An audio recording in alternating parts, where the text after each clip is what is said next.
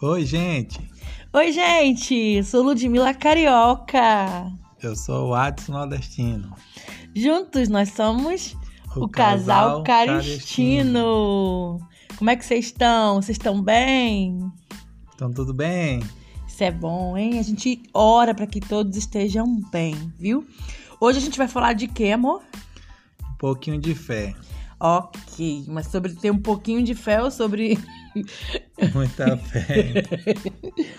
Então quem começa hoje? Pode começar. Ah, sabia que você jogar pra mim. Então, eu. Minha fé é em hoje, sempre foi em Jesus Cristo, né? Eu creio que Ele é o caminho, a verdade e a vida. Eu creio que é Ele que me leva até Deus. O caminho do céu é Jesus. É, a minha infância inteira, desde o meu nascimento, eu frequento, participo, sou a Igreja de Cristo. Então eu comecei bem, bem no ventre ainda. Minha mãe, desde, meu- meus pais, desde o casamento deles, desde, desde antes do casamento, eles são evangélicos. Então, assim, nossa infância era escola bíblica dominical, escola bíblica de férias, culto doméstico, é, orar para almoçar, orar para dormir, orar para sair, bem, né, pedir que o Senhor guarde, livre, esteja presente. Então a gente sempre, a nossa fé sempre foi em Cristo. Então assim, leitura da Bíblia, oração, louvor, eram, eram, é, são naturais, eram naturais em nossa casa. Nossa, nossa casa vivia tendo uns mini cultinhos, sempre em adoração a Deus, né? Mas assim, é, a gente, eu criança, prontei, né? Prontava direto. É, quando, eu lembro que quando eu era adolescente, criança ainda, eu ganhei um batom e eu passava o batom durante o culto todo, mas eu ia pro banheiro. E aí eu- o diácono, a diaconisa foi lá e me buscou, minha mãe me deu um sabão. Não que eu não podia, não podia usar batom, né? Podia usar, mas só que eu pe- perdi o culto, então não podia perder o culto. Muitas vezes eu também fui pra, pra igreja obrigada, também tem isso, né? Que a gente às vezes não tá afim de ir. Mas meus pais, eles me obrigavam. E você, Pri? É, hoje eu sou evangélico, né? Mas a minha adolescência todinha foi católico, né? Porque minha mãe é católica. Aí eu me lembro assim que e quando falando de fé, né? Hoje, hoje eu tenho fé em Jesus Cristo, né? Mas a fé lá, católica pra gente, lá no interior, na cidade pequenininha, era assim, fazer promessa. E a cada promessa mais, entendeu? Mais assim, mais louca mesmo, com forma de dizer. Entendeu? Eu me lembro que minha mãe uma vez fez uma promessa, não sei pra que foi essa promessa. Que eu sou gêmeo, né?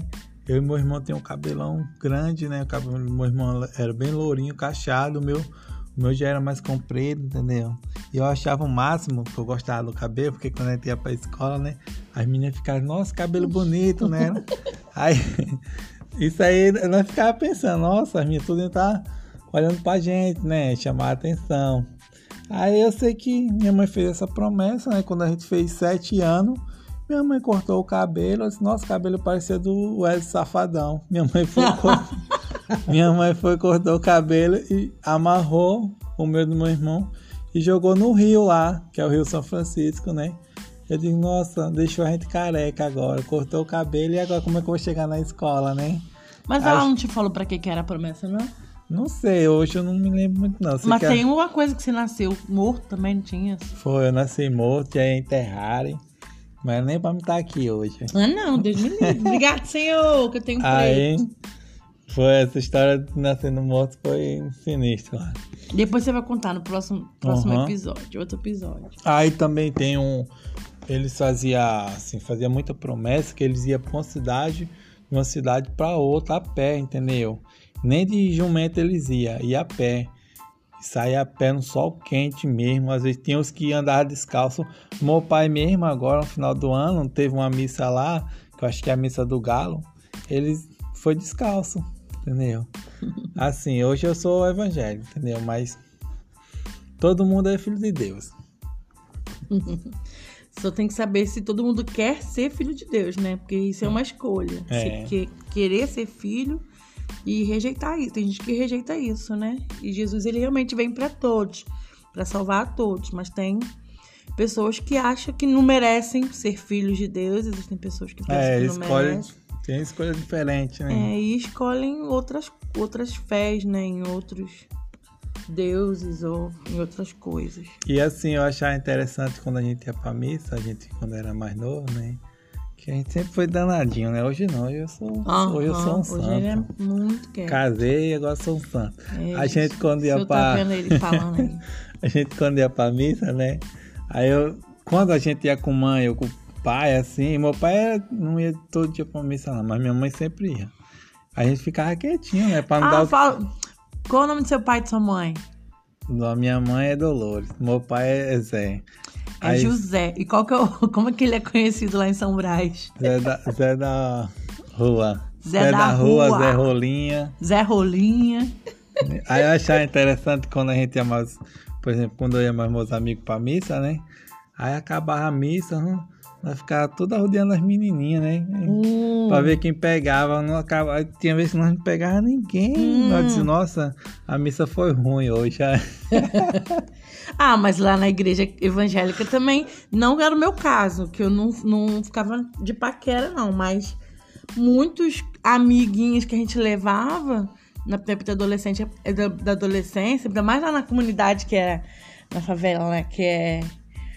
Os meninos só iam pra igreja quando a gente chamava. Pra gente era a maior alegria poder levar um menino do tráfico num, culto nosso. Mas a gente sabia que às vezes eles não estavam indo por conta do culto. Era porque tinha alguma irmãzinha lá que eles estavam interessados. É, Ou um irmãozinho. Então era assim. lá também é assim, é como a cidade é pequena, nossa, se chegasse uma menina de fora, entendeu? Nós ficava tudo de olho, porque praticamente chegasse uma menina de outra cidade, era uma princesa, né? Às vezes nem era bonita, mas era uma princesa, né? Porque Mas eu sou bonita, eu sou de outra cidade. é tá coisa diferente, né? O lugar era pequeno, ela conhecia todo mundo. Aí chegava, a me- pô, a menina chegou de manhã, nossa, todo mundo já sabe, ó, chegou gente nova na cidade. Aqui, sabe o que, que a gente que eu, que eu amava fazer quando eu era criança? Meu, meu pai e minha mãe sempre ajudaram a gente quando, quando tinha a EBF, que é a Escola Bíblica de Férias, que era nas férias, claro. A gente chamava todas as crianças da rua para levar para igreja. Quem levasse mais crianças para igreja ganhava um presente na EBF. E eu adorava chamar os, os meninos assim que já vendia droga, essas coisas assim, que era quando eles aceitavam a Jesus. Nossa, quando eles aceitavam a Jesus, eles paravam de tacar pedra na nossa casa, eles paravam de, de roubar manga, roubar cana, que a gente tinha cana em casa. Era assim, uma época, era um momento que a gente ficava mais tranquilo. E a gente, a gente perdia o medo deles também. O pessoal que tinha medo deles, acho que as outras crianças, ficavam sem medo. Mas eu lembro de uma coisa assim, que era fantástica. Meu pai tinha um fusquinha verde, verde alface. E aí tinha uma vigília chamada Vigília de Bento Ribeiro. Meu pai, a vigília era a noite toda até de manhã cedo. Meu pai pegava os meninos todinho que tava já meio com a perna bamba indo pro tráfico e levava eles para essa vigília, para essa era é culto a noite te- inteira, inteirinha, que era. Então assim, a gente fazia pão com mortandela, mortadela, café com, com leite, Nescau, suco.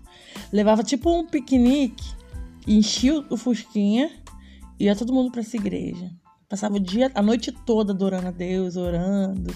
E aí era um dia que eles não iam pro baile, que eles não iam fazer, não, não, iam para outro lugar, sabe?